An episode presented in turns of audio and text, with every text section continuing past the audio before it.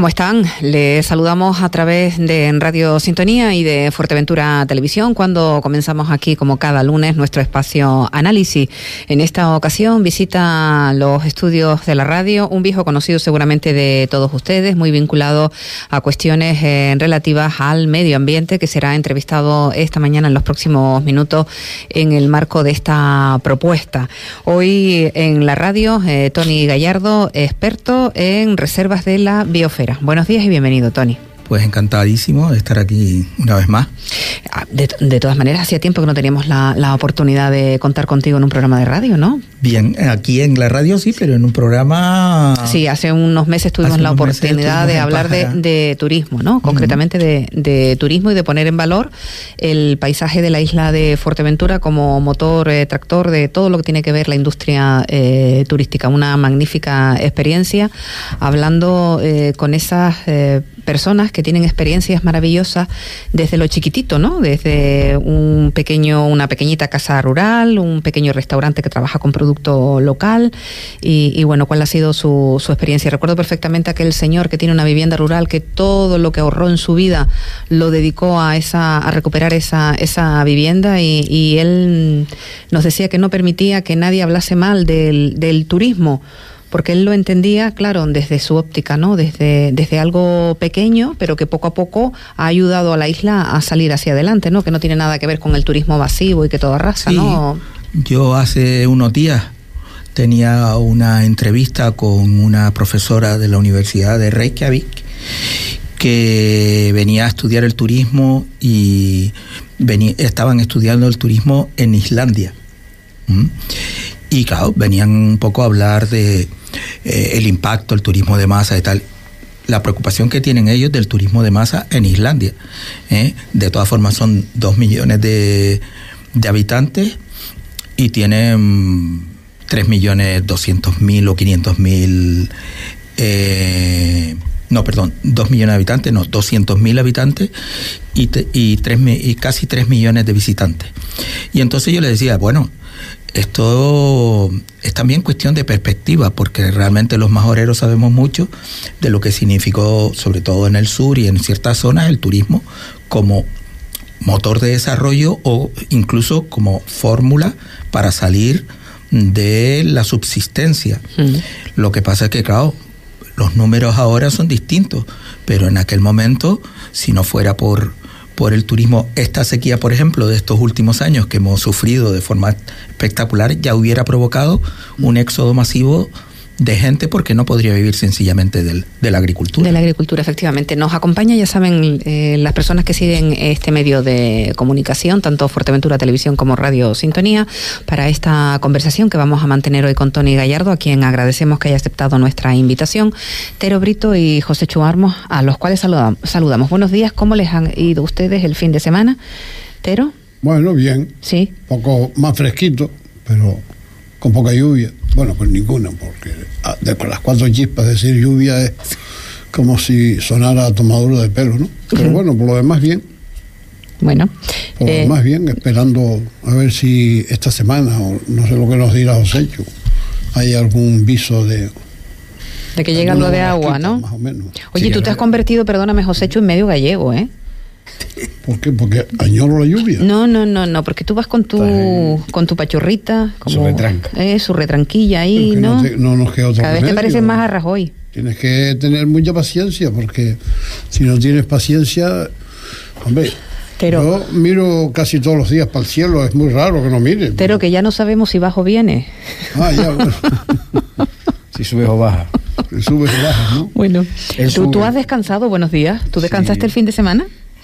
¿Te permitió el trabajo descansar? Se, se trabajó, se descansó, se hizo un poco de deporte, ahora que hay viento, y, bueno, y temí por la portero y por su finca, o sea que las cabras volvieran a bajar y hicieron un destrozo. Pero si ya no tiene. Hay que decir que las cabras, el Ayuntamiento de Betancuria ha programado una apañada ahí y han, eh, bueno, han quitado de, de en medio por lo menos 60 cabras, 60 cabras, 60 amenazas menos para pero bueno, cada vez que veo los, y vuelvo a ver y vuelvo a mirar los daños que produjeron allí, me, es que se te envenena. el pomo, te, sube el pomo aquí, eh, se te pone un, nudo aquí, ¿no?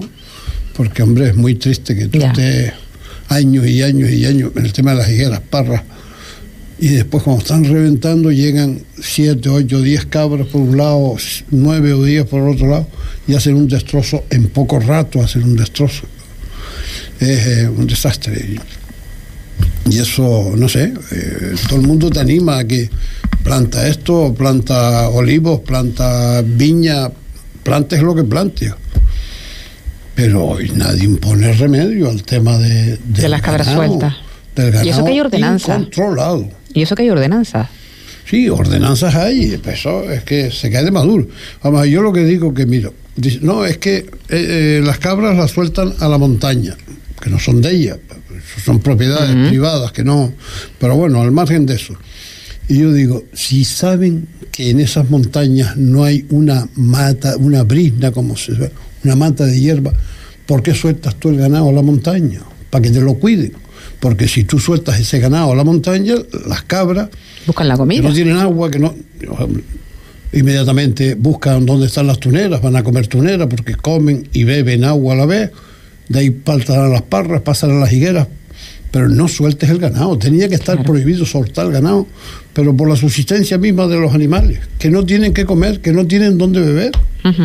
Bueno, de todas maneras también eso ha cambiado, Otero, porque antes eh, se soltaban los animales, pero se pastoreaba a los animales. O sea, estaba el pastor, el bardino y las cabras. Ahora están las cabras solas, haciendo lo que les da la gana. Pero bueno, mm. que no nos vamos a... Está compungido el hombre. Está seriamente pero, afectado. pero, hombre, con razón, porque eso es trabajo. Solo, 20... No. La Vega Río Palme. yo como te tengo aquí al lado te veo eso. Pregunta en Campo Viejo, pregunta, es que no, es que no se puede. Pregunta ahí en la Sargenta, en Tetir, en la Aceitunal y por ahí. No, no solamente el, problema de las cabras es en Betancuria, están equivocados quien piensan que el tema, yo me he quejado porque es una finca que es nuestra, de la familia que está ahí en Betancuria, pero pregunta por ahí también, por todos lados. Eh, en Antigua también tienen problemas con el ganado suelto, bueno, en Antigua, en el municipio, en Puerto Rosario, en todos lados. Bueno, si les parece, vamos a, entrar con, Tony. Y a mí la, primera cuestión, la primera reflexión que yo quiero que, Tony comparta con los seguidores de, los medios de comunicación en lo que estamos ahora, tanto en Fuerteventura Televisión como en Radio Sintonía, tiene que ver con una aseveración que me parece que hemos comentado antes incluso de entrar eh, en antena. ¿Estamos en la isla del de, el todo prohibido, eh, Tony?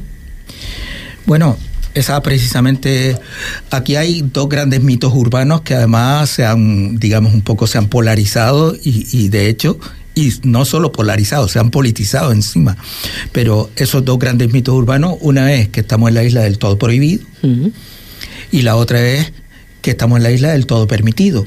Con lo cual son dos, dos elementos ahí que no es posible, que no se puede ser una cosa y la otra al mismo tiempo. O sea, lo que realmente pasa es que efectivamente, entiendo yo, esta es una isla que efectivamente tiene muchos valores y por tanto está eh, el 40, solo el 43% del territorio está protegido.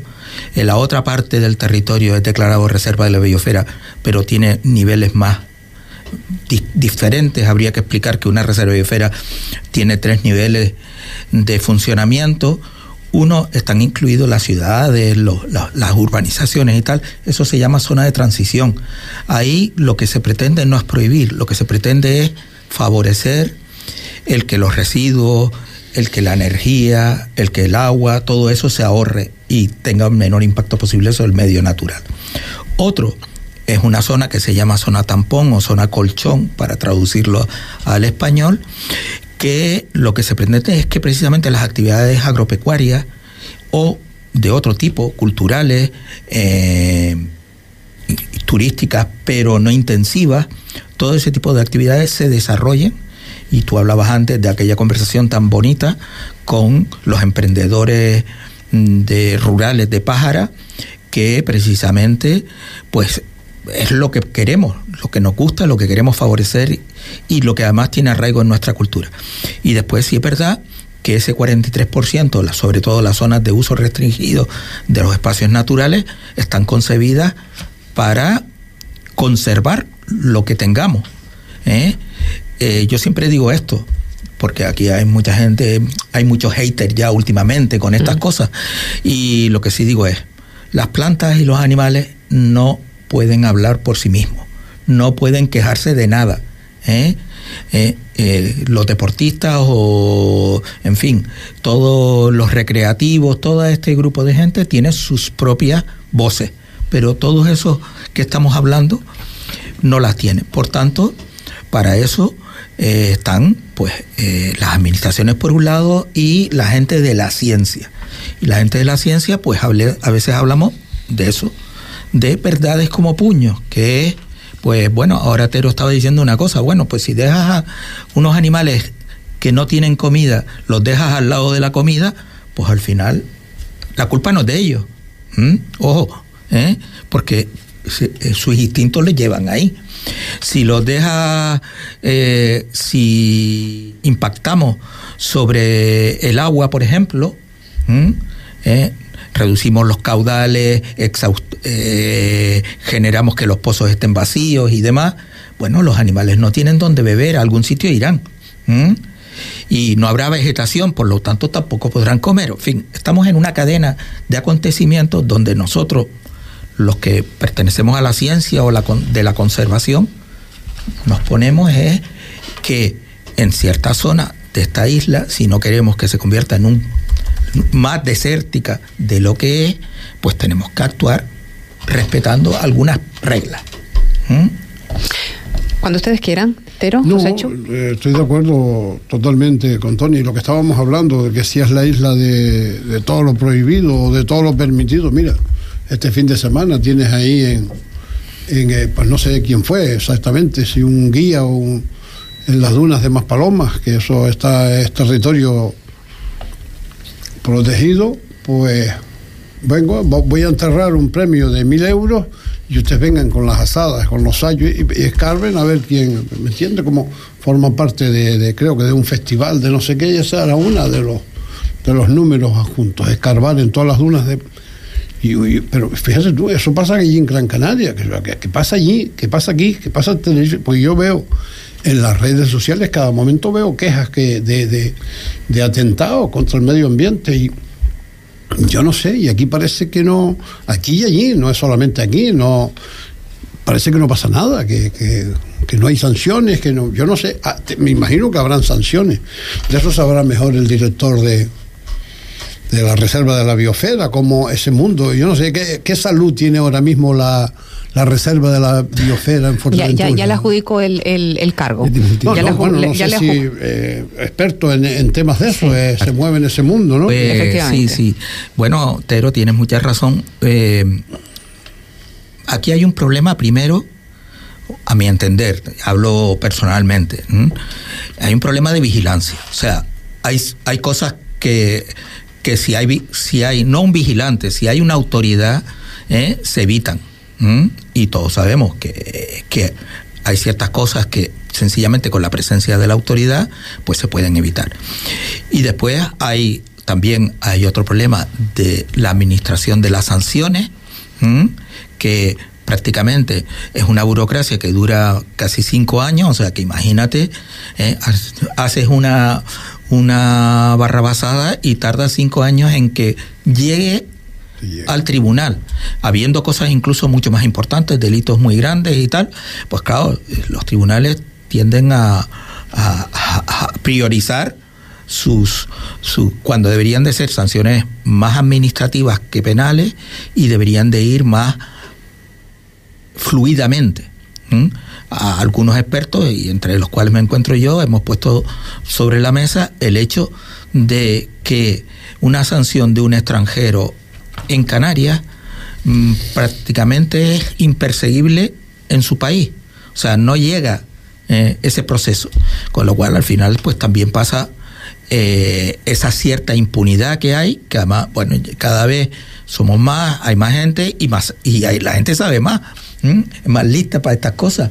¿eh? Con lo cual ahí se torea digamos un poco la administración.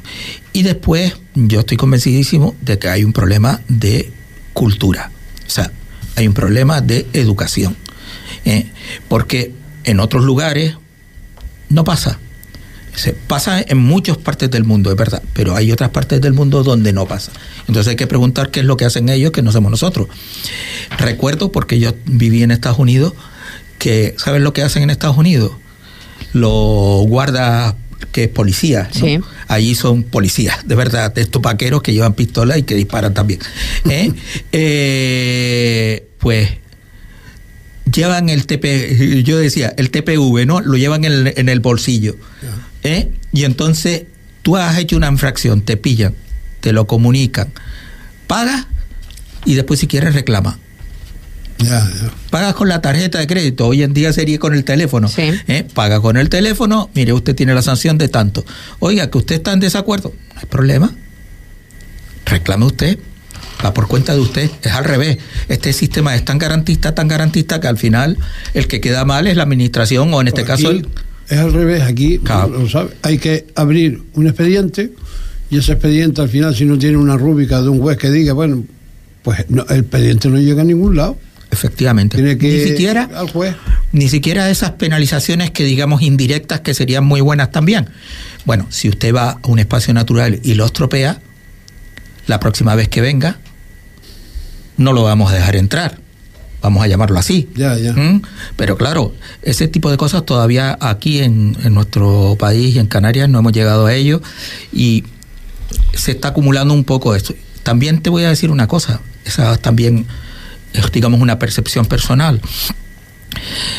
Nosotros, nuestros espacios naturales tienen unas normativas que no, no van tan rápido como las ocurrencias de la gente. ¿Mm? Ah, ¿Eh? Entonces, pues esto, por ejemplo, que, que decimos lo del tesoro y tal, eso ya está inventadísimo hace tiempo ya, se llama geocache es una forma de turismo, es una especie de juego ¿eh? y consiste en eso, consiste en enterrar, decir, dar una serie de pistas y que la gente vaya buscando el sitio. Claro, el geocache lo puede hacer en cualquier parte, menos en los espacios naturales delicados y en este caso las dunas de Corralejo, de perdón, de más palomas son reservas. ¿eh? Claro, ¿qué es lo que habrá pasado ahí? Entiendo yo es que ya los primeros días que llegaran les tenían que haber llegado allí los agentes de los, las autoridades competentes y haberle dicho, mire señores, esto no lo puede hacer usted aquí, los echa y ya está. ¿Mm? Pero claro, si no hay nadie por allí, pues al final es una masa. Después tenemos que hacer unas declaraciones. Yo, esto te lo, le, reboto la pregunta a, a José.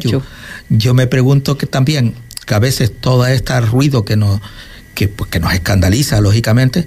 No sé si eso está siendo suficiente, si está movilizando a quien tiene que movilizar, que en este caso son las autoridades, para reformar esto que estamos hablando, o si realmente lo que estamos dando, haciendo una propaganda todavía mayor a hechos que son en, principio anecdóticos en principio, aunque pueden ser gravísimos. Yo te planteo una cuestión. Bueno, perdona, y ahora la plantea, si te parece. No, bueno, yo, yo varias cosas. me gustaría dar un salto para atrás, de Tony, en el sentido de. Primero hablaba de, de, las diferentes responsabilidades de las políticas y de las administraciones. Las administraciones tienen la suya a nivel municipal, a nivel eh, insular, a nivel autonómico, y me da la sensación de que efectivamente hay dejación de funciones en las tres. En cuanto a protección del, del medio ambiente, a este nivel porque sí es cierto que los americanos pues, tendrán pistolas, pero e, esto del, datáfono ya lo vi yo en Italia en los años 80. Te cogían el guagua sin ticket y ahí te zumbaban los 50 euros. Bueno, los 80 ya no, eran euros, pero, pero sí pagabas en lira. Y, es, verdad que la, es la administración la que tiene responsabilidad sobre esto, que no la está haciendo. No hay que irse a, las dunas, que efectivamente en Más Palomas hicieron un desaguisado. Un tipo con una bicicleta saltaba por dunas fósiles eh, hace dos días y, efectivamente se irá de rositas una vez más. Pero también hablabas de la, gente de la ciencia y yo, eh, yo soy una persona objetiva y la ciencia efectivamente es uno más uno, dos. Pero la gente de la ciencia a veces utiliza la ciencia con otros objetivos espurios. Y hay determinadas organizaciones eh, que lo usan de esta forma. Por un lado, la administración, dejación de funciones y gente de la ciencia en la que no son tan científicos los argumentos muchas de las veces. ¿no? Esto está llevando a que la, la, gente que está al otro lado de, estas ondas de radio, pues a veces no sepa eh, las líneas argumentales a seguir en todo este asunto. Y luego lo que comentatero, si al final las líneas eh, no se conocen o, están bastante difusas, mm, ¿quién es el responsable? O sea, ¿dónde está el huevo? ¿Dónde, ¿Dónde empieza todo el proceso para que los Instagramers no vengan a la isla a, reventarnos poniendo váteres en las playas o, haciendo conciertos en, lo alto de las montañas? Porque nadie está haciendo nada. Y, son titulares y más titulares y más titulares y más titulares. Y la Reserva entiendo que tiene cosas que decir, pero en este caso yo creo que quien tiene cosas que decir es la Administración. Y no hay nada que se diga. Otra nota de prensa más.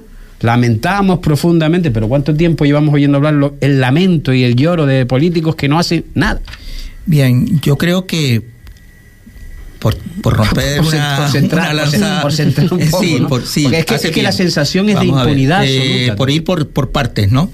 Hombre, efectivamente científico, los científicos son humanos y unos se equivocarán y otros tendrán razón. No, no, me refiero a los científicos, me, refiero, a la gente que hace de la ciencia su bandera, que no son científicos y son eh, argumentarios baladíes. Voy, a ello. Eh, creo que hay que intentar objetivizar casi todos los los temas de la ciencia también. Objetivizarlos, ¿qué significa? La ciencia sí mismo objetiva. Sí, sí, pero objetivizarlos para que los podamos entender mejor. Y eso, uno, eso las reservas de la biosfera han intentado y siguen intentándolo, que es una serie de indicadores que nos digan eh, eso en la Reserva de Biosfera de Fuerteventura creamos en su día un observatorio que nos dijera si el dinero que nos estábamos gastando, por ejemplo, servía para algo. Tony, voy a ser franco asociaciones ecologistas que utilizan la ciencia con objetivos y criterios eh, que no están amparados muchas veces por la ciencia. Y lo hacen para, en fin, eh, planteamientos propios. Eh, hay una asociación o una gente de asociaciones que quieren montar campeonatos de windsurfing en determinadas playas y están en contra de que se monten en otras, siempre bajo argumentos que son personales y no son científicos. Y bueno, eso, eso les desacredita como, como científicos. Evidentemente aquí hay que ser coherente, hay que defender las cosas. También hay lo que se llama, en fin, es que estamos yendo a un sitio muy técnico, pero vamos, hay frente a una acción, hay una sobrereacción. Y lo que ha pasado con el mundo ecologista es que a base de que no les hicieran caso, ahora eh, gritan muy fuerte y, no les queda más remedio también, hay que decirlo, porque eh, las grandes batallas solo se han conseguido a base de tal, pero eso ya ahora lo han aprendido no solo los ecologistas, lo ha aprendido todo el mundo y de tal forma que cada vez que hay un tema, por eso decía antes, que se polarizan muy rápidamente, cada vez que hay un tema, todo el mundo va a exagerar. O sea, en vez de entrar en, en una cierta reflexión, porque le... un ejemplo, perdona que te interrumpa, un ejemplo. Dime. Eh, no ayuda nada, porque no ayuda nada. Sí, llama la atención entrar a un museo y largarle pintura a un cuadro, a, un cristal, afortunadamente no es el cuadro. ¿no? Eh, yo creo que eso no ayuda y eso son las sobre reacciones esas que se producen y yo desde luego daño al mundo. Puedo decir además que siendo hijo de un escultor y de, un artista, pues me parece eso mm, mm, el peor, vamos, mm, la forma menos interesante de poner de manifiesto tus causas y te en parte, y así se pierden muchos, o sea, eso es radicalismo llevado, a, o sea, y a veces no estamos hablando de ecologismo, estamos hablando de una fe, de algo que no tiene que ver con la ciencia, sino que tiene que ver con unas creencias que se elevan a la categoría mm, de lo sagrado, y eso no es así. O sea, realmente necesitamos reflexionar, necesitamos hablar. Esto es, por ejemplo, yo creo, antes lo decía, los, los, los la propia legislación de espacios naturales que, que fue tampoco hace tanto que fue la ley pero no se tocó no la parte ambiental sino se tocó la parte del suelo y tal pues no ha ido a la velocidad que tiene que ir. ¿por qué? porque no existían los drones no existían eh, los Instagramers, no existían eh, Internet, o, era una cosa que era más un poco de trabajo, que mero, menos o más de ocio que de, que de tal. Entonces, todos esos elementos son nuevos y, y necesitan de abordarse, pero no de forma radical, ¿eh? sino abordarse de una forma razonable.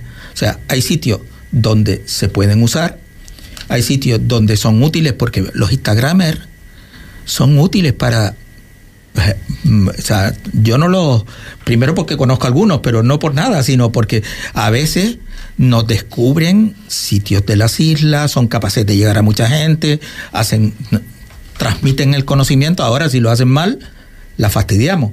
¿eh? Entonces, no es en, sí mismo el, el ser Instagramer, sino el qué tipo de Instagramer eres. Si eres un hooligan, pues bueno, ya verás lo que, lo que va por ahí contando. Eh, lo de los drones también, parece una plaga. Es verdad que, que es una cosa súper nueva y por tanto, tanto uno, que a mí me llegan los, los, los Instagramers y los de los drones y me dicen, pero es que aquí todo está prohibido. ¿O qué? Digo, coño, estás en una isla, perdón, aquí hay uno, unos requisitos, aquí estamos en un sitio donde hemos establecido unas reglas de convivencia y como decía antes, tenemos que proteger algunas cosas porque si no se van al traste muy rápidamente. No estamos en el continente, no quiere decirte que en el continente tampoco le pongan reglas, que también se las ponen. Pero bueno, es decir, eh, entonces, pues bueno, habrá que llegar, o sea, habrá que tener claro dónde se pueden hacer cosas y dónde no, y cómo y qué cosas, y en fin. Tiene, tiene que haber más diálogo en este caso. No solo eh, estamos hablando aquí, ah, por ejemplo, de estas de estas nuevas modalidades de uso público de los espacios naturales, habría que llamarlo así, y habría que coger las normativas de uso público y revisarlas en este sentido y decir, bueno, o sea, eh, se puede ir también te digo, hay cosas que antes no dejábamos de hacer y ahora se podrían hacer, pues la gente tiene más conocimiento, tiene más infraestructura, en fin. Y, y después... Lo que ocurre, Tony, es que los, los, los movimientos ecologistas les cuesta mucho, les cuesta mucho porque todo el mundo tiende a descalificarlo. El, por ejemplo, los ganaderos a los ecologistas no quieren ni verlo. ¿Quién? Los ganaderos en ah. general, en general, no hablo de sesiones. Muchos de nuestros de nuestros dirigentes políticos, de nuestras dirigentes, muchos de ellos hablan, hombre, no voy a decir, pero hablan despectivamente de los ecologistas, que por lo, menos, por lo menos da la sensación de que los ecologistas son como el diablo, pero bueno, de que no sé. A mí antes, me, ah, hablando con unos empresarios, esto también en plan de anécdota, decían, tú eres, porque era una, un chiste que tenían los empresarios con respecto a los ecologistas, tú eres eh, como la sandía, verde por fuera y rojo por dentro. Yo le decía, pues claro, pero si yo no me arrepiento, o sea, no me avergüenzo nunca ni me he avergonzado de ser ecologista y ser progresista, o sea, ser de izquierda encima. Bueno, pero es verdad que mm, voy a decir una cosa que es muy interesante para que vean a qué nivel se cruzan los temas y cambian, y cambia la ola de forma.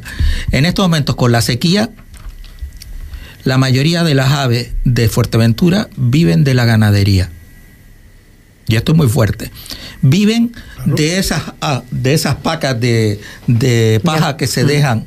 Paja de alfalfa, de... alfalfa, de lo que se da de comer a las cabras y se dejan en, la, en el medio natural. Muchas aves no se ven en otro remedio nada más que acercarse. Otras, que es curioso, pero estas cosas parecen anatema, ¿no? Otras van a beber y a comer al campo de golf. Sí. A montones. A montones. ¿Por qué? Son aves, claro, porque no tienen comida en otro sitio. O sea que ni tanto ni tan calvo.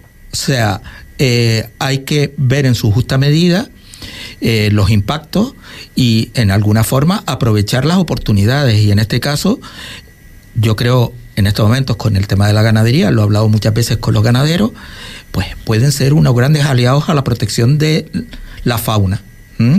Por esto que estamos diciendo. ¿Eh? Si quitas los cuervos. Bueno, ellos lo, que piden, eh, oye, controla esos cuervos que nos están machacando, que no sé qué. Bien, y también escuchamos, y es digno de escucharse, esa, esa razón, porque lo mismo que estábamos hablando, pero hay que decirle al ganadero, oye, pero usted también respete al, agricultor, respete lo mismo. O sea, aquí todo el mundo se queja de lo suyo y, nadie, y nadie mira al de al lado. O sea, eh, nosotros escuchar a los ganaderos es importante porque yo entiendo que si tú te pegas, gastas dinero y además le coges cariño y esa es tu profesión, a, la, a, un BIFO y resulta que después, eh, por una serie de condiciones, no siempre es la culpa de los, de los cuerpos, pero también hay que decir que se aprovechan porque son unos animales oportunistas muy buenos, con mucha capacidad de observación y con mucha capacidad de juego, ¿eh? pues, pues eh, habrá, eso da rabia. Igual que, por eso digo, igual que a un ganadero hay que decirle, mira, pero una, como estabas diciendo tú antes, una higuera que yo he regado, que encima con lo que cuesta regar en estos momentos en, en, en Fuerteventura, que vaya una cabra y se la coma en 10 minutos, es que, y me la deje ya destrozada para siempre, eso también da rabia. O sea, en el fondo, igual que el motero, eh, el, del cross este que bueno va por ahí coge salta por un terreno se mete por el otro y tal. O sea por eso decía que aquí falta un poquito de cultura y cultura de del otro. O sea cultura de ponerse en el lugar del otro. O sea oye ¿por qué en esta isla que encima de momento está bastante más conservada de lo que nosotros decimos eh, no pueden convivir todas esas actividades bien reguladas, pues no veo por qué. Yo he visto en, en, Instagram, iba a decir, he visto en las redes sociales, eh, no muchas, pero sí bastantes reacciones al anuncio de que el cabildo va a sembrar por ahí para que escapen las uvaras y no sé si cuatro perdices y cuatro pajaritos más, ¿no? Como mm. y, lo de pajaritos no lo digo en, en tono peyorativo, sino reacciones en contra de, que se siembre ese para salvar la ubara. Y resulta que la ubara, que siempre ha sido un, ave este, de aquí, de Fuerteventura, es el símbolo de Fuerteventura. Resulta que aquí me dijeron el otro día que hay, no sé si hay ciento y pocas, no sé qué ubaras. Menos, Y en Lanzarote creo que hay quinientas y pico ubaras. O sea, ¿qué se está haciendo allí que no se está haciendo aquí o viceversa, no? Pero las reacciones en contra son lo que dices tú, pero bueno, son viscerales, eso no, no puede ser. La uvara no te va a ir a comer, no te comeré, ¿me entiendes? Que no, no hace daño. Eh, nos pasó con el guirre ahí sí tuvimos mucho éxito. Eh, entendimos que el guirre era complementario a la ganadería. Entendimos que al contrario, que la gente no tenía nada contra él y se le hicieron los comederos y, encima se le dio a comer a los guirres y los guirres crecieron. Y ahora tenemos la mejor población, la, población está por, por, pensamos, empezamos con 150, ahora va por 500. ¿eh? Entonces, claro, bueno, pues eso es un éxito. Ahora surgirán, claro, cuando, es decir, esto siempre eso lo digo, lo digo cuando estamos en estos foros de discusión. Eh, cuando hacemos una inversión en naturaleza, tenemos que sacarle rendimiento. O sea, que el objetivo es tener éxito, no, no que, se, que la especie desaparezca. Si queremos tener éxito, después, claro, cuando tengamos una población mayor de guirres, tendremos una presencia de los guirres en, en sitios que antes no estaban, no estábamos acostumbrados. Por tanto, tendremos que ir buscando eh, soluciones nuevas para esas situaciones. Para ir adaptándonos. Claro, en la, lo de la Ubara es un caso claro. La Ubara de Lanzarote está mucho mejor que la de Fuerteventura, a pesar de que Lanzarote está más poblada. ¿Y por qué? Ya casi todos los científicos, digo casi porque eh, hay como dos grandes tendencias. Una es que en el jable de Lanzarote se sigue la santa, que es por donde están, se sigue cultivando. Y en Fuerteventura es que no queda en una brisna, no se cultiva en ningún lado. ¿Entiendes? Entonces, aunque ahora eh, hablaba con, con el consejero, hablé con el consejero Carlos. Oye, vamos a plantar. ¿Qué es lo que se hacía antes? Se sembraba. ¿Qué pasa? Que no llueve, no sirve.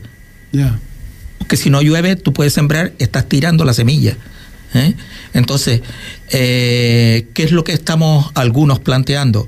Que hay que poner comederos y bebederos, porque ahí sabemos que por lo menos van a comer y a beber.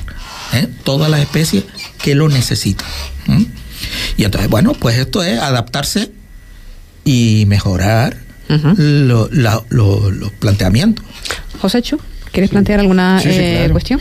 Llevo un rato aquí calladito la boca. Sí. Como un niño obediente, pero no me deja hablar. Eh, Tony. Estoy, tan enervado. Te veo energúmenamente enervado. Eh, Tony, a ver, yo, yo, como te comentaba un poco antes, bueno, primero que nada, la obra en Lanzarote también es verdad que no hay una autovía en medio de, de, por de, las dunas de. Sí, pero en la autovía no, no, no mueren las jugaras.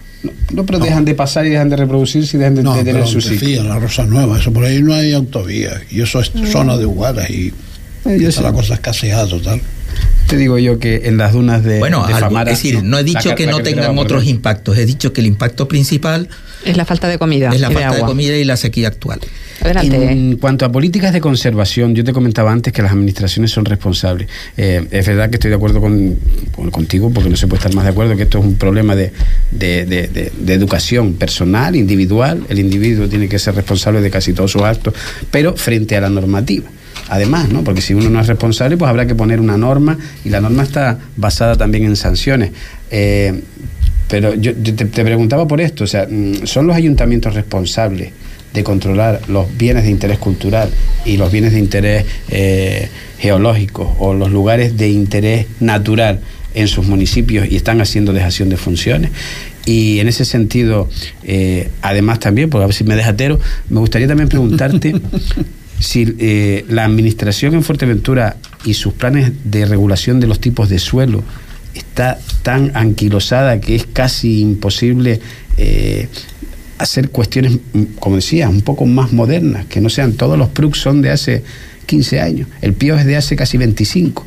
Está el suelo eh, mal regulado por parte de las administraciones públicas y ya por último, si, si, si, si te recuerdas, planteamos una moratoria para los hoteles en su momento, eh, que creo que aplaudió toda la población de la isla de Fuerteventura y efectivamente Fuerteventura escapó de aquella vorágine del cemento en los 90, los primeros 2000, pero ahora hay otra vorágine de cemento asociada con lo que los ayuntamientos están haciendo con el turismo vacacional, más licencia, más licencia, más licencia, en pagos municipales, que hay verdaderas ciudades creciendo en, en nuestros pueblos que no son de nuestra gente y que están destinadas a otro tipo de industria que no es el turismo, sino es otra cosa híbrida entre turismo y residencial. Todo esto está creando una, una, sensación, como decía antes, desde el punto de vista de los oyentes, de no saber cómo movernos. Si efectivamente nuestra responsabilidad individual es la que es, pero si nadie nos multa, si no hay normativa, si el suelo no se regula y si encima se está escapando el número de camas por otro lado, la isla no, no sabe, no, no sabe, no entiende. Si todo esto es una cuestión de dinero, es una cuestión de, de, interés político o de qué. Mm, eh, mm, de todas formas, deberíamos de ser más reflexivos porque, vamos a ver, hace tan solo dos años tuvimos un cero turístico.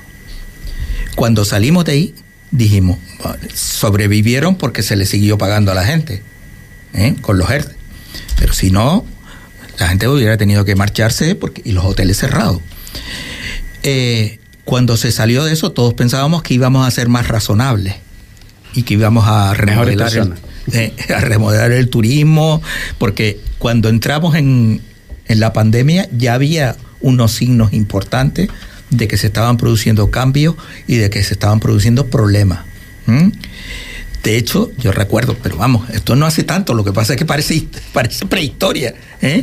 que decíamos, oye, no vamos a llegar a los 16 millones de turistas. Ya estamos en los 16 millones de turistas, en Canarias. Y dijimos, bueno, en Fuerteventura mm, el máximo seguramente, lo decían los expertos y todo, no pasar de los 3 millones de turistas. casi estamos ahí, o sea, estamos en los 500 eh, mil, 2 millones 500 mil y, y subían.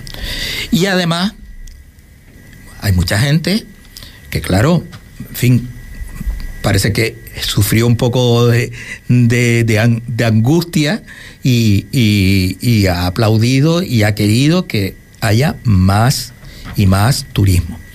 ¿eh? Pero nadie se, nadie se ha preguntado, yo creo que vamos en la buena línea, no quiero porque creo que esta reflexión es difícil de hacer. O sea, siempre lo digo porque es que siempre ha pasado. Cuando tuvimos la primera crisis, los empresarios, cuando tuvieron el primer bajón de turismo, que estamos hablando del 2008 y después en el 2018, los empresarios decían, inventen algo. A nosotros con la reserva de la biosfera nos decían, oye, hay que... Pero perdona, Tony, yo, yo, el asunto del turismo lo veo bien, me parece bien, pero hablo del consumo de suelo. de cómo se está regulando el suelo y cómo la normativa está permitiendo que, que, hayan ese tipo de destrozos en el suelo y cómo la población no sabe qué, tiene que hacer. Porque lo de turismo, yo, yo no padezco de turismofobia, gracias a Dios. Ahora, la industria turística es una cosa, lo que está ocurriendo es otra cosa. Creo. Bien, eso es uno de los problemas que hemos tenido en Canarias siempre. Se llama el binomio turismo y construcción. Eh, en realidad, el turismo no necesita, a veces, no, a veces estoy diciendo, esto hay que ponerlo en contexto y, con las cifras en, en, la mano. Esta reflexión se tiene que hacer. No necesita más cama, sino más eficiencia y, y, que sea económicamente más rentable. Pero siguen creciendo las camas. Es por la puerta de atrás del vacacional. Entonces, el tema del vacacional también va como, como lo de antes, o sea, ¿qué ha pasado con el vacacional? Porque esto es una cosa, es una tendencia fuertísima sí, sí, pero, que ha surgido. A ver, yo, igual no me, pero igual no me Un segundo, yo, yo lo que quiero decir es, las administraciones públicas tienen responsabilidad en el número de licencias que se están dando de cara al vacacional, porque el turístico sí se para. Para hacer un hotel, oiga, papeles, y muchos papeles, pero para hacer un chalet, no, y los chaleses se están haciendo a mansalva. O sea, si 60 chaleses es casi un hotel, y los 60 yaleses es dos meses, tres meses en Fuerteventura, la progresión es geométrica, o sea, no, tiene fin. Las camas se están colando por detrás. Y esto es un tema de regulación urbanística. Y los, yo, la pregunta mía es, si vivimos en una reserva de la biosfera, que tiene responsabilidades sobre lo que significa vivir en un entorno de este tipo y se están colando las camas por otro lado, alguien tendrá que hacérselo mirar. Sí, bien, pero esa reflexión la tenemos que hacer todo. La Reserva de Biosfera la hace, pero, o la va a hacer, pero la tenemos que hacer todo. Vamos a ver. La regulación, lo que estamos hablando, cuando hablamos de regulación a la gente le sienta fatal. Porque dice, oye, es que, pues, entonces ya nos vamos otra vez a lo todo prohibido y tal. Pero ahí, es decir, solo te molesta la regulación cuando el de al lado se te pone y te quita negocio o te fastidia o no sé qué. Entonces, claro, ahí ya empieza a hacer la cosa distinta. Pero es verdad que eh, es lo que decía antes, esto es una situación que yo entiendo que es nueva. O la, el, el, vamos, nueva no, nueva no, esto existía hace mucho tiempo, pero la potencia, o sea, el, el impulso, la fuerza que tiene es muy nueva y efectivamente, pues, oye, los ayuntamientos, porque además no ocurre homogéneamente en todos lados. ¿Eh? ocurre en ciertos lugares que se ponen de moda, que no sé qué. Por eso esto funciona ahora un poco. Son zonas turísticas, Tony. Eh, eh, más perdona, el número de camas de vacacional, por ejemplo, en el municipio de Oliva, son ya mayores que las hoteleras.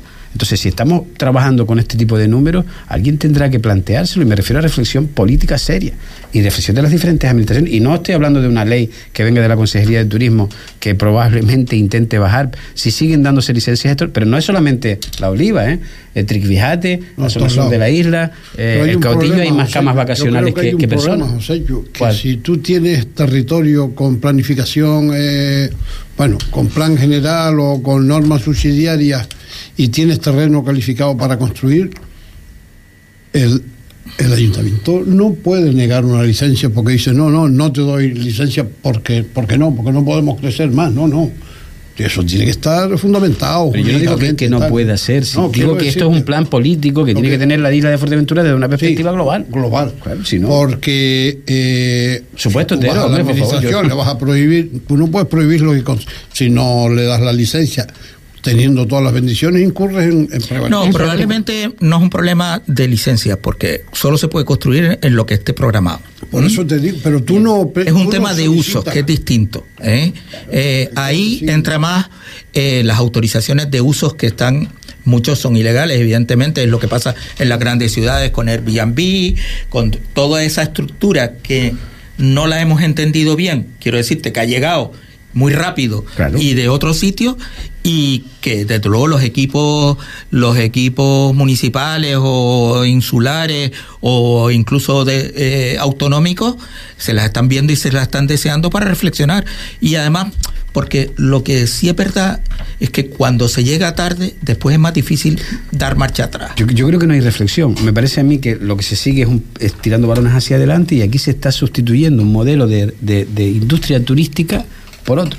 y esto es un modelo de rentistas, no es un modelo de, industria. Son personas con rentas medias que vienen de Europa, compran tres chalés y hacen aquí el resto de su vida eh, en base a esto. No se está dando licencias a vecinos del pueblo, pero por eso digo que aquí hay una, hay una reflexión importante que hacer. Es otro negocio. Eh, es un negocio de, rentas, no es un negocio de industria, que ese es el drama.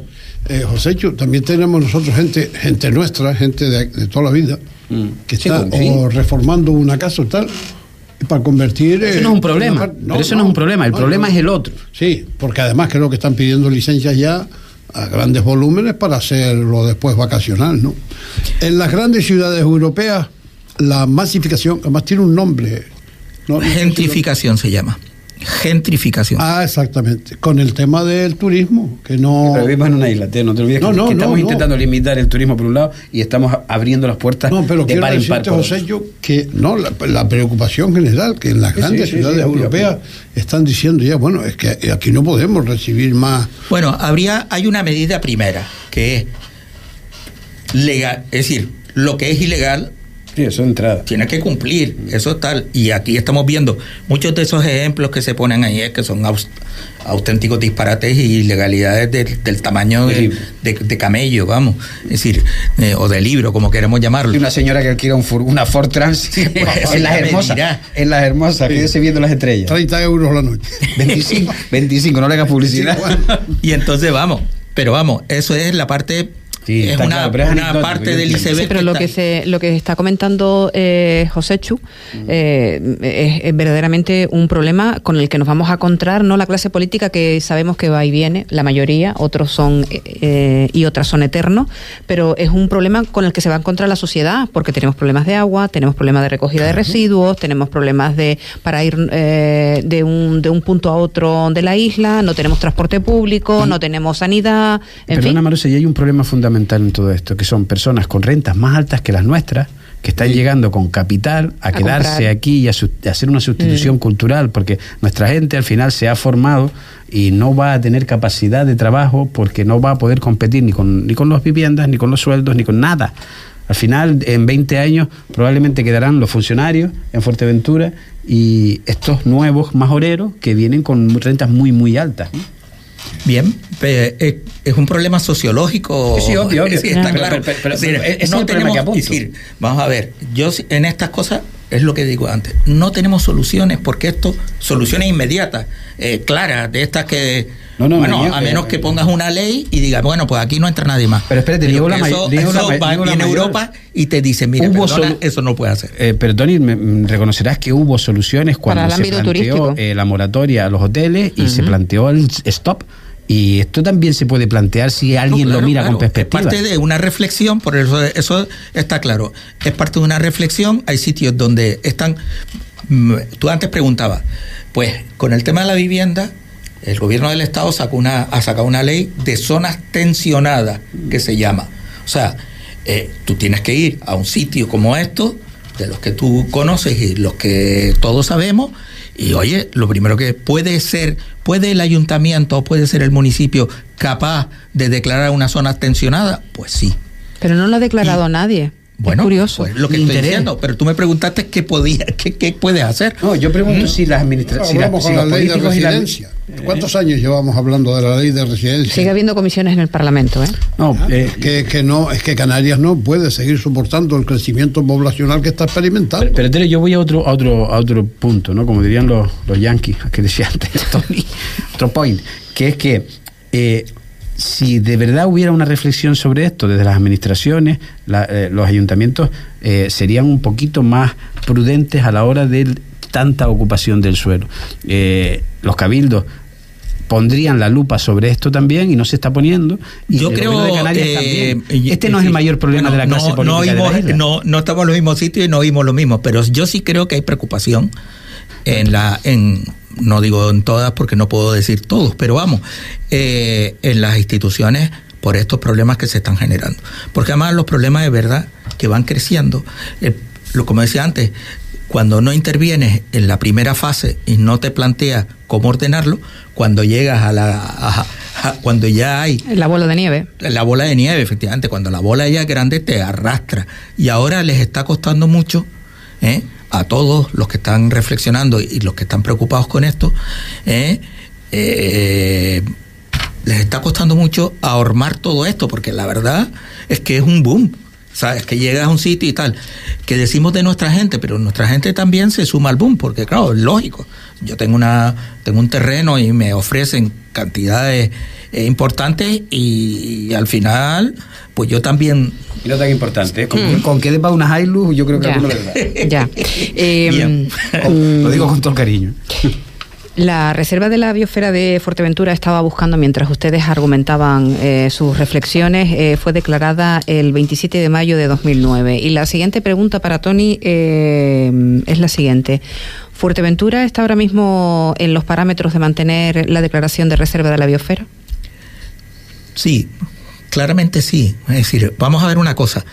Tiene, es decir, como todo tiene problemas, pero esto es para José ah, ¿Por qué? No, pues nada, pues nosotros cuando declaramos la reserva isera subimos la mirada. Sí. Y entonces, ¿qué pasó?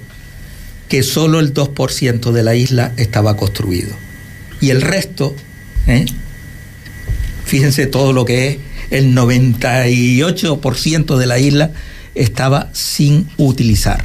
Estaba usado para cosas como la ganadería, incluso la agricultura casi no existe, por tanto tampoco estaba ocupado. O sea, teníamos una gran desventaja. No hemos subido mucho más de ese 2%. Ajá, esa es la ¿Eh? pregunta que quería hacerte. ¿Eh? Sí, dos, y algo a lo mejor. Sí, mm. está por ahí. O sea, ahí la grande. ¿eh? Claro, entonces también hay que tener cuidado con que las ramas no nos dejen ver el bosque. O sea, no fustigarnos de tal manera que nos creamos que somos una isla deteriorada. O sea, que hay que ir por el mundo y ver lo que hay. Eso no quita para que nosotros estemos reflexionando y hablando de lo que estamos hablando. O sea, de los factores culturales que están viéndose presionados, de los factores económicos, porque me decía, esta profesora decía, es que para nosotros Fuerteventura es baratísimo. Dice, claro. Y ella misma después hacía la reducción, la, la traducción. Dice, para nosotros, con los sueldos nuestros. Dice, pero para los sueldos de Fuerteventura o los sueldos de España, pues es cara. ¿Mm? Sí, sí, si me permite, Tony, solo una cosa. Eh, hay una polémica que se ha generado en Tenerife en los últimos días con, con, con, con la declaración de dos importantes miembros del Cabildo planteando el tema este de los, eh, eh, de los nómadas digitales, etc, etc, y hay mucha polémica con eso. Efectivamente, personas que tienen sueldos sobre 5.000 euros, vienen de Centro Europa, tienen otra capacidad adquisitiva, y ese es el problema al que digo que hay que enfrentarse. Gente que está llegando de Centro Europa con esa otra capacidad adquisitiva que, que, sustituye culturalmente y sociológicamente a otra, a otra población previa, ¿no? Y a verdad, efectivamente, si nos compran el solar, nos compramos las aires, nos compran otro solar, nos compramos otro coche, otro coche, los niños van a estudiar, efectivamente en dos generaciones estamos bien por eso tenemos por eso hablaba antes de que aquí hay un tema cultural y educativo importante. o sea es un problema de identidad. Y político. Eh, entiendo ser porque yo le he preguntado a mis amigos mira esto es como todo o sea tú vas a un cumpleaños e invitas a la gente. Bueno si tu, tus hijos vamos a poner te traen a todos sus amigos al final pues te, te charcan el cumpleaños porque al final de ellos que no es que, tuyo, ¿no?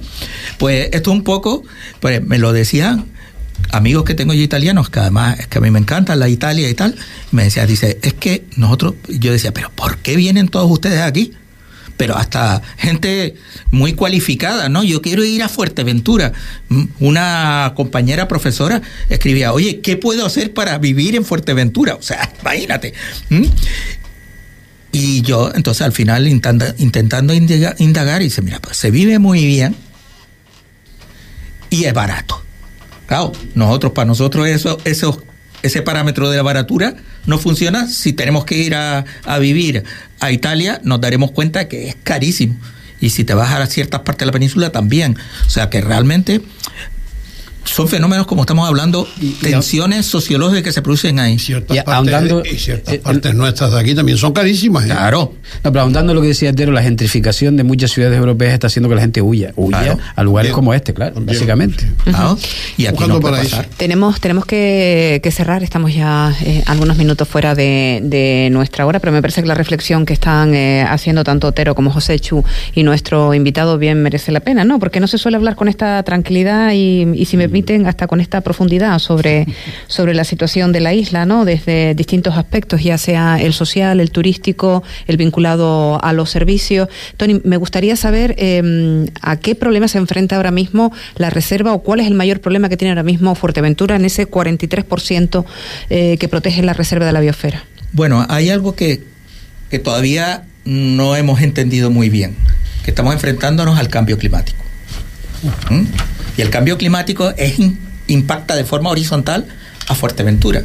Nos estamos quejando de la sequía, pero es que esto viene, es súper potente. O sea, hay que asustarse un poco. ¿eh? que no, no es una gente que viene aquí, no sé qué, no sé cuánto, no. Es que puedes perder las playas de Sotavento en cuestión de 10 o 20 años. Eh, puedes perder eh, el clima.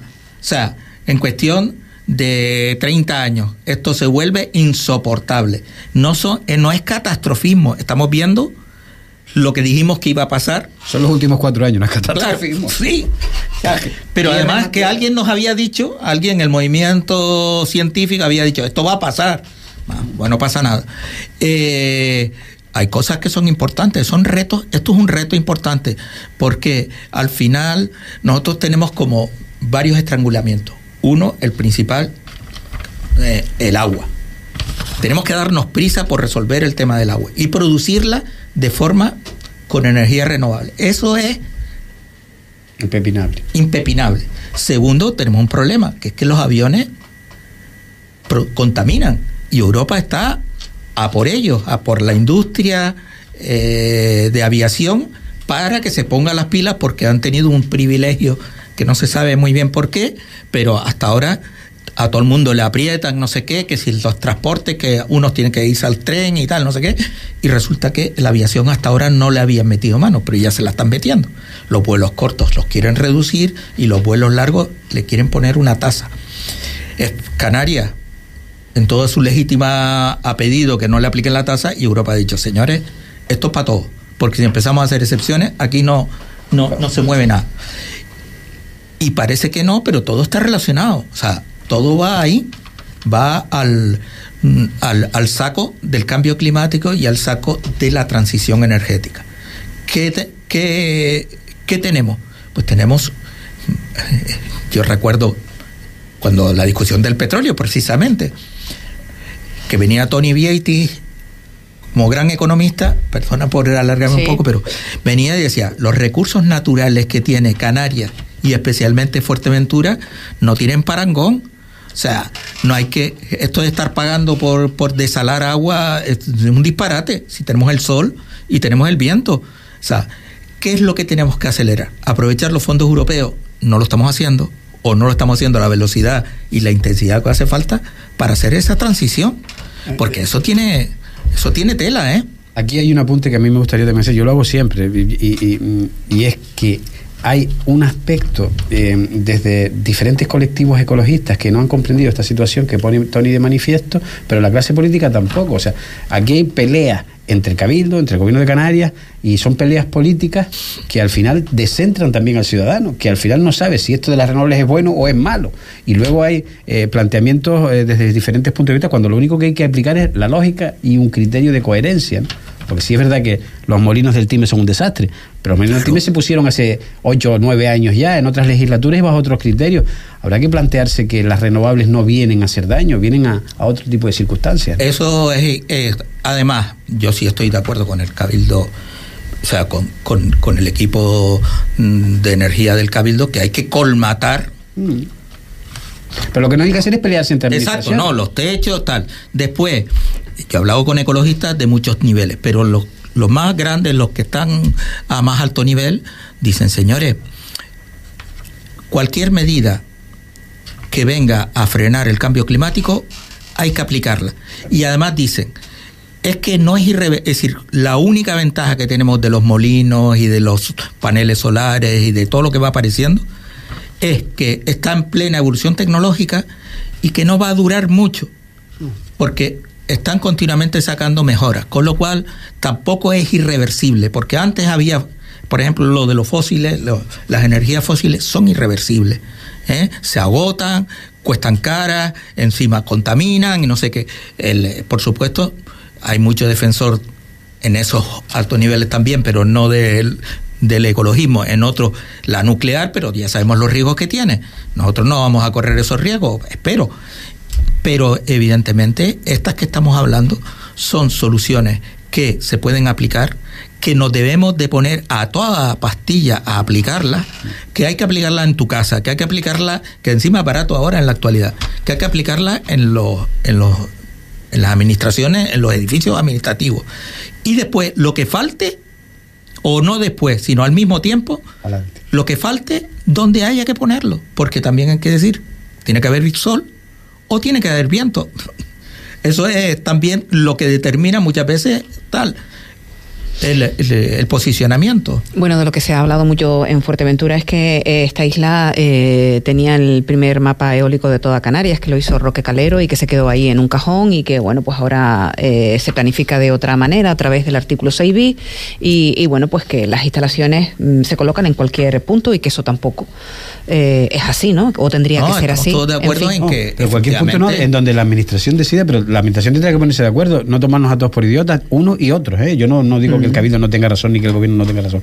Pero al final nos estamos quedando sin fondos europeos para esto y se los van a llevar en otras islas que sí están aprovechando el tirón. Aquí estamos bueno, pues con ese pleito insular yo creo que, siempre nos planteamos. Que efectivamente, bueno, las instalaciones tienen que tener sus estudios de impacto, tienen que cumplir el planeamiento, hay que integrarlo en el planeamiento, todo eso, pero lo que no podemos dejarlo es como antes estábamos hablando, no podemos dejar que las cosas se pudran un poco, en el sentido de que se alarguen tanto que al final la realidad te arrastre. Muy bien, pues eh, que nos tenemos que marchar, pero eh, en el aire, porque me van a decir después, ¿cómo no le a Tony un segundo? ¿Qué futuro le espera a Fuerteventura, si es que tiene futuro, que parece que sí, con, la, con las tierras raras famosas esas que, de las que tanto oímos hablar y que parece que aquí es... Bueno, eh, esto no es ninguna novedad, ¿eh? Lo de las tierras raras lo conocemos hace muchísimo tiempo. Aquí la Universidad de Las Palmas. No en la cuantía que hay, ¿no? No, no. En la Universidad de Las Palmas estudió, sobre todo en la parte de Ajuy, unas tierras. Después vinieron, han venido varias veces campañas de alemanes y otra gente estudiando las tierras raras. Y hay que decir una cosa. ¿Sabes quién pensó en, en futuro mineral para, para la isla de Fuerteventura? Winter y Alemania en la, en, la posguerra. O sea, ¿eh? que por eso se asentaron en, en Gandía, o una de las razones que tuvieron. Ahora lo sabemos por la historia. Quiero decirte, las tierras raras, es decir, vamos a ver, lo que sí tiene que haber en Fuerteventura se llama diversificación. O sea, el turismo ya sabemos que es frágil, que depende de muchos factores y además que habrá que rehacerlo un poco, ¿eh? o ordenarlo de otra manera. Pero es verdad que tenemos, oye, tenemos un potencial agrícola, pues del coponazo. ¿eh? ¿Qué pasa? Agua. Y después, fertilidad de los suelos. Eh, tenemos un futuro mm, para el transporte y tal, o para las nuevas tecnologías, pues ya lo estamos viendo. Tenemos una oportunidad Vamos a ver si la, la yo estoy convencido que esa oportunidad va a salir bien. ¿eh? Tenemos, en fin, y además tenemos una generación que deberíamos de, cuidar para que se incorporara cuanto antes. Y, y estamos estratégicamente colocados, pues también. O sea que realmente hay que hacer lo que se llama un mix. Y las tres patas para mí, las para mí, no estoy hablando de la reserva de esfera, para mí son autosuficiencia energética porque tenemos los recursos autosuficiencia alimentaria porque tenemos la tierra, nos falta el agua y la podemos producir. Y después, eh, un desarrollo sostenible de turismo. ¿eh? Con esos tres elementos nosotros tendríamos una cierta tranquilidad para el futuro. Porque son elementos tal. O sea, que yo, desde luego, esto de enfrentar agricultura, ganadería con conservación es un disparate, porque los que más preocupados deben de estar del cambio climático son los agricultores y los ganaderos, mm. ¿Mm? no los ciudadanos de, de, su casa. ¿Mm? Bueno, a los ciudadanos de su casa si no les va bien, a los agricultores y los ganaderos lo que no pues tienen es no tienen alimentación. bueno, que, que tengo que tengo que cerrar ya. Eh, ha dado ha dado de sí eh, la conversación hoy con Tony Gallardo, a quien le agradecemos muchísimo que haya aceptado la invitación de este medio de comunicación a conversar en el marco de análisis que realizamos semanalmente con nuestros queridos compañeros Tero Brito y José Chuarma. Tero comió al piste este pasado fin de semana porque no ha parado de, hablar. Y, Tero dice que las tierras raras son cuando ya hay papas, ¿no? Porque es verdad, es verdad. cierto, eh, cierto. y no te contesté, pero mm, los expertos en aquella época, pero ahora todo eso se... Ah, sí, pero en aquella época decían que era muy costoso y poco rentable.